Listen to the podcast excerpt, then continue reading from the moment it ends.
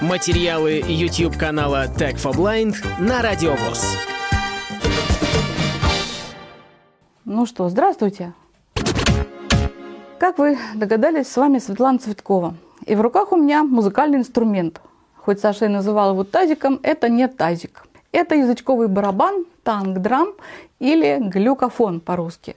Такая штука сплющенная диаметром 22 сантиметра, круглая, сплющенная сверху. Бывает она диаметром и 16, и 30, и 38, в общем, разные. Я взяла вот 22, мне показалось это оптимально. Эти инструменты, они очень необычные по своему звучанию, они издают такой длинный протяжный звук, тебя как-то определяют в такой медитативный какой-то жанр. Они очень, вот модное слово есть, не люблю я его, позитивно как-то воздействуют на тебя, успокаивающе. И довольно любопытный инструмент с той точки зрения, что на нем могут играть вот люди, которые играть ничего не умеют, и все равно это будет красиво. Это, в общем-то, полезно, мне кажется, всем развивать свое такое эстетическое такое отношение к звуку. Любое воздействие на этот инструмент, оно производит такие чудесные совершенно вещи. Значит, глюкофоны, они бывают разных строев, в до, в соль, там, ну, я не знаю, разные-разные,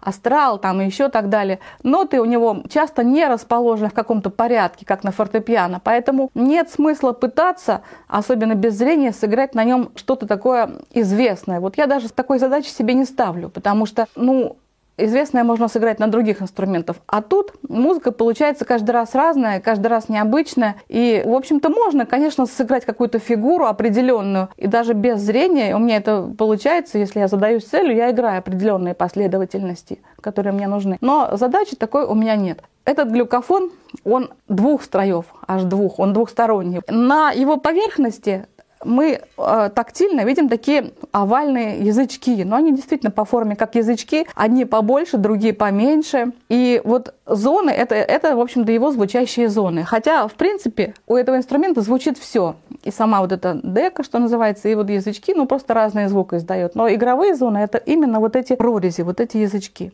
Один строй у меня до мажор более-менее чистый, а второй до минор с фа диезом где-то вверху. Сейчас я наконец уже что-нибудь издам я его сориентирую так, чтобы у меня до была вверху.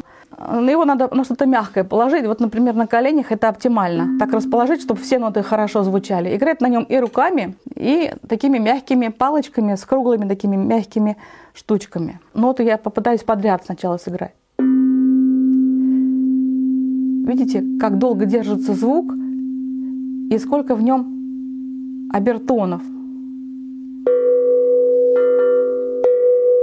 Это подряд я играю справа, как бы слева направо. Видите, до, сразу си идет, ре,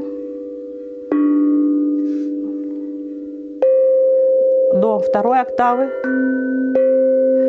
Так, ми, ре, фа, ми. Второй октавы, соль, ля. Да, все вот так вот. И, собственно, вот можно потихонечку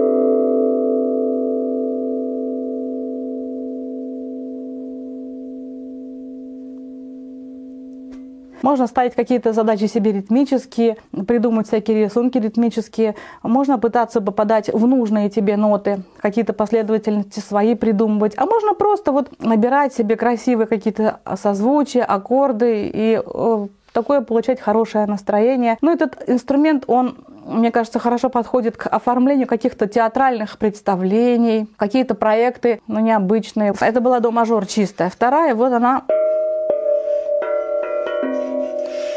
такая вот астральная. Видите, тут нет чистого до мажора. Вот тут-то есть. Вот он. Ну, там пусть он с ре, с си, но он до мажор. А этот, он такой вот. Но дека у него тоже звучит, видите? Если попадаешь случайно не туда, то просто получаешь дополнительные обертоны.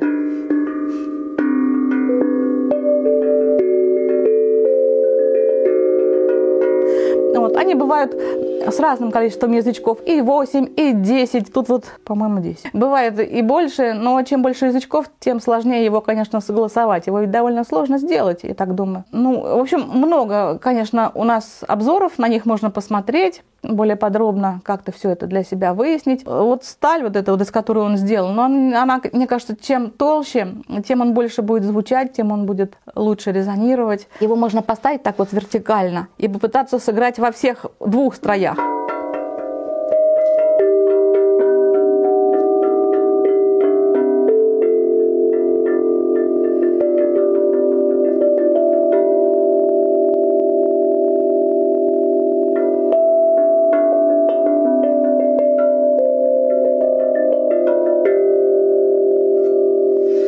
Его успокоить так довольно сложно. Долго он резонирует. Есть техника игры пальцами, но мне она меньше нравится. Там надо высекать такие очень четкие движения, короткие.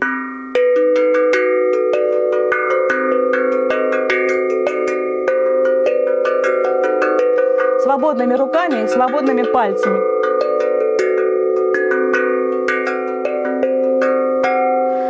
Я рекомендую этот инструмент и детям, ну, родителям, которые хотят развить в детях какое-то такое отношение к музыке своеобразное. Он очень хорошо воздействует на нервную систему, и очень полезен в музыкальной жизни, в некоторых вот проектах. Я его люблю задействовать.